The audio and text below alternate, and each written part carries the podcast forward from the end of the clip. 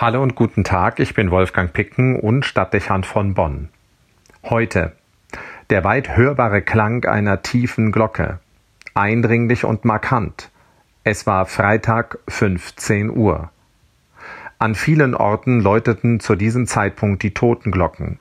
Oft geht das einsame Geläut dieser Glocke durch Mark und Bein, weil sie schwer und ihre Tonlage entsprechend tief ist. Die meisten werden es vermutlich überhört haben. Vielleicht war das Geläut auch durch Verkehrslärm oder Geräuschkulisse überdeckt. Oder man hat die Glocke gehört und sich gefragt, wer gestorben sein kann oder welche Botschaft die Glocke sonst verkünden möchte. Ein Gottesdienst vielleicht, wahrgenommen und weitergegangen. Es ist das Freitagsgeläut. Zur Todesstunde Jesu um drei Uhr. Erinnerung an sein Kreuzesopfer auf Golgatha, jeden Freitag. Moment des Gedächtnisses, Aufforderung zum Innehalten. Memento Mori. Kein Moment wie jeder andere.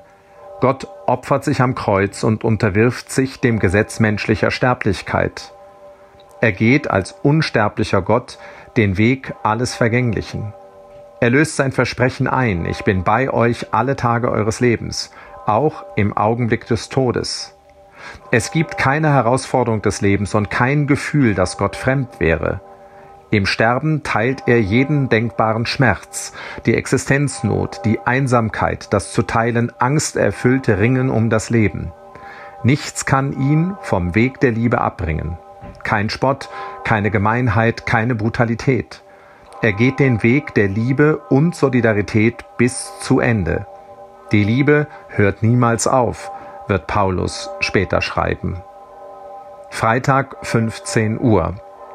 Die Stunde des Todes Jesu ist Hinweis auf die Nähe, die Gott allen Sterbenden schenken möchte. Niemand ist in diesem Augenblick alleine. Dieser letzte Moment mag für einen selbst noch weit entfernt sein, gleichwohl läutet die Glocke immer auch für einen selbst. Wenn es soweit ist, findet Gott an meine Seite. Beruhigend, finde ich. Aber die Glocke mit ihrem eindringlichen Klang formuliert auch einen Appell. Die Nähe Gottes an der Seite des Sterbenden will in Menschlichkeit übersetzt sein. Sie kann gedanklich erfolgen durch ein Gebet für die, die im Sterben liegen und diejenigen, die sie begleiten. Besonders aber sollte sie Realität dadurch werden, dass wir dafür Sorge tragen, dass Menschen in Würde sterben können und liebevoll begleitet Abschied vom Leben nehmen dürfen. Die Realität sieht in vielen Fällen anders aus. Nicht wenige Menschen treten den letzten Weg in Einsamkeit an.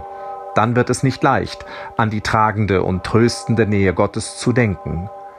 Die Sterbenden begleiten ist ein Werk der Barmherzigkeit. Daran erinnert die Glocke.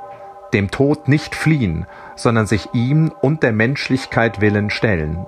Mit der eigenen Liebe ein Zeichen für die Liebe dessen setzen, der seine Nähe in jedem Moment des Lebens, auch im Tod, zugesagt hat. Gott. Wolfgang Picken für den Podcast Spitzen aus Kirche und Politik.